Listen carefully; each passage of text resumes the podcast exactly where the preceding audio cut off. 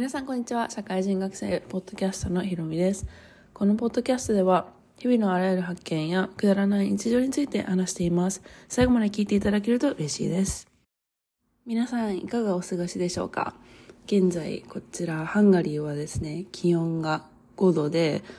そこまで寒くないなっていう感じなので外を歩くのも外に出るのもそんなに厚着しなくていいかなってぐらいで。の気温となっております。はい。えっと、今回はですね、少し妊娠について話そうかなっていうふうに思ってます。なんか別にいやいや話すわけじゃないんですけど、なんか、あの、周りとかにこう、言うっていうか報告するのがすごく自分の中で抵抗があって、で、っていうのもなんか私自身、あの、母親がなんかずっと子供が欲しかったみたいで、で、まあ、母親が42歳の時に、あの、私生まれたんですよね。それで、あの、そこまでになんか人工授精を本当に何十回もして、で、結局、まあ、生まれてきたから良かったんですけど、まあ、その後、副作用みたいなのがあって、すごく体を崩してしまったりとか、そういうことがあったのをずっと昔から小さい頃から聞いていたので、まず自分がこう、あの、まあ、母親の体質と、あの、受け継いでて、受け継いでいたとしたら、自分はなんか妊娠するなんてないだろうなってすごい思ってたし、それからあと、なんかそういう人々が本当に、あの、周りにたくさんいる中で、こう、なんかあんまり、あの、なんか自分が妊娠した、嬉しい、やったとか、なんか言いたくなかったんですよね。しかも、しかもなんか妊娠初期の頃、まあ今、今はもう6ヶ月、妊娠6ヶ月が終わって、7ヶ月目に入るところなので、まあ安定期というところで、まあこういうことも話してもいいのかなっていうふうに自分の中では思ってるんですけど、そうだ、なんか初めの頃って、あの、妊娠が分かっても、妊娠分かった、やったって、一応なるんですけど、あの、なんでしょう。あの、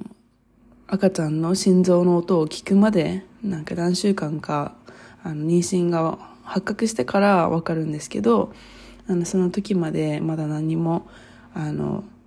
まあ、ただ単に検査薬で検査しただけなので、それが本当の妊娠かどうかもわからないし、毎週毎週ステップを踏んでいって、で、だんだんとこの妊娠っていうのを実感していくものになっているので、そのなんか毎週毎週のこの奇跡にかけてなんか毎日生きているような感じがしてたのでなんかなんかそれがすごく不思議だなって思いました。私なんか本当に妊婦になるって実際なんか周りの友達で子供がいることいる方とかにたくさん話して自分も子供欲しいなとかいつかできたらいいなとは言うもののなんか自分に子供なんてできないんだろうなってすごい諦めていたので、なんか本当に、ま、奇跡的に、こう、あの、新しい命を授かることができたのは、すごく、あの、本当になんか嬉しいんですけど、もうなんか、本当に不思議な気持ちだなって思うのと、あとその、今言ったように、毎週の奇跡を重ねて、あの、赤ちゃんが成長していってくれるんですよね。で、た、た、でも、その奇跡が起きない時もあると思うんですよ。あの、流産を経験する人とか、あと本当になんか、あの、こういうトピックって、あんまり話されてなくて、なんかそれも悔しいなって思うんですよね。あの、こ、なんか本当にずっと赤ちゃんが欲しかった人が、なんかやっと妊娠して、で、で、それでもなんか、その初期に、あの、赤ちゃんが亡くなったりとかあと、まあ、いつ亡くなるかなんてそんなのわからないですけどそういうことが起きてしまう場合も本当にたくさんあることで私結構本当に周りの友達でも、まあ、流産を経験した方とかもたくさんいらっしゃるのでなんかそういう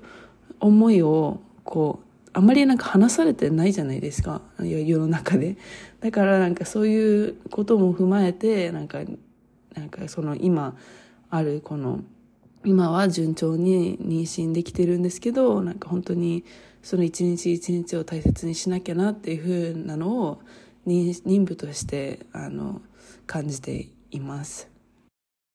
ただ私が思うのはなんかもっとそういうたくさん経験そういう流産とか経験されている方がたくさんいる中でなんかもっとそういうことが話されていれば世の中で話されていればその方たちのメンタルのケアだったりあとはやっぱりこうあの自分だけ一人じゃないよってあの思える環境がもっと世の中に浸透してればいいなってすごく思います。そう、だからなんか妊娠について私インスタやってるんですけど、インスタでも話して、あの、一応報告しなきゃなと思って、まあ、っていうのも、インスタなんかプライベートなアカウントは、まあ、大体知ってる人ばっかりなので、まあ、一応話したこうと思ってるんですけど、まあ、実際は私はそういう思いで、ちょっと、まあ、妊娠してて子供ができるっていうのは普通のことじゃないんだなっていうふうに思ってます。でも面白いのが本当に妊娠するまでなんかこういう気持ちになるとか全然あの よあなんだろう予想もしてなかったっていうかなんか私今までこの20代とか遊びまくっててで友達が妊娠したって聞いたらなんかどうどう対応すればいいか本当に分からなかったんですよね。だからもしこのポッドキャストを聞いててなんか周りに妊娠されてる方がいる環境にいるんだったら普通に接してあげた方がいいと思います。私の場合はなんか多分なんかあまり誘っちゃいけないのかなとか特になんかつわりの時期が妊娠初期にはあるんですけど、まあ、人によってそのつわりの程度っていうのがあの、まあ、違くて、まあ、食べ座りって聞いたことあるかもしれないですけどつわりで空腹が気持ち悪くなって食べたいってなる人もいればあとはもう何も食べたくなくて吐きたいっていうあの人もいるし匂いでつわりで匂い匂い座りっていうんですかね。匂いで気持ち悪くなったりとか結構なんか人によって気持ち悪くなるあの感覚が違かったり、まあ、そもそもつわりがない人っていう人もいればそのつわりが初期だけじゃなくてずっとこう続くっていう方もいて本当に妊婦の方々それぞれにいろんなあの状況があのなんだろう、まあ、状況をがあると思うのでまずはなんかどう、まあ、もしなんかね本当に仲いい友達があの妊娠したってなったら普通に 普通に話してあげてなんかあなんだろう大丈夫？じゃないですけどなんかどんな感じなの？っていう風ななんか状況確認をあのもしできたらいいのかなって思います。それからなんかやっぱりねなんだろうななんかそうですね。そういうふうに私はあの自分もできたらよかったなって思うので、まあ、これからなんか周りにそういう方々ができたらそういうふうな対応をもちろんしていきたいなって思います。ちなみに私今まだブラジリアン柔術っていう趣味はやってるんですけどあの2週間差であの妊婦の方が いてその人とすごい話してこれからのことだったり不安とかなんかあのこれまでのつわりの話とか結構するんですけど私のつわりは結構ねすぐ終わったんですよね。本当に幸いなことで。でもつわりがあった時はかなりきつかったですね。なんかもう動けないっていうかもうすぐ眠いし気持ち悪いし食べるしで初期にもあのキロぐらい太っちゃってもうなんか手に負えない 自分の手に負えない感じにはなってしまったんですけどあのまあ少し座りが終わってから終わってからっていうかもともとそんなになんか感情的にならない性格なのかわかかんないですけど全然感情的にならなくてでももう一人の そのブラジリアン柔術で通ってる友達はずっと一生感情的で物を投げたりとかイライラが勃発したりとかなんかそんな感じらしいんですよ。そうだからね本当に人それぞれ違うんだなっていうのはあの身をもってあの感じています。なのでねまあこれからまだ23ヶ月産むまで23ヶ月あるんですけど本当に毎日毎日私両親がいなくてもう両親両方とも亡くなってしまってるんですけど写真をね部屋に飾ってあってで毎日ちょっと心の中から声をかけてるんですよね。まずこのあの命があの、まあ、宿ってくれたことにすごく感謝してるのとあと、まあ、いつかね孫見れたらいいねとかなんか本当に毎日なんかあの順調にこうあの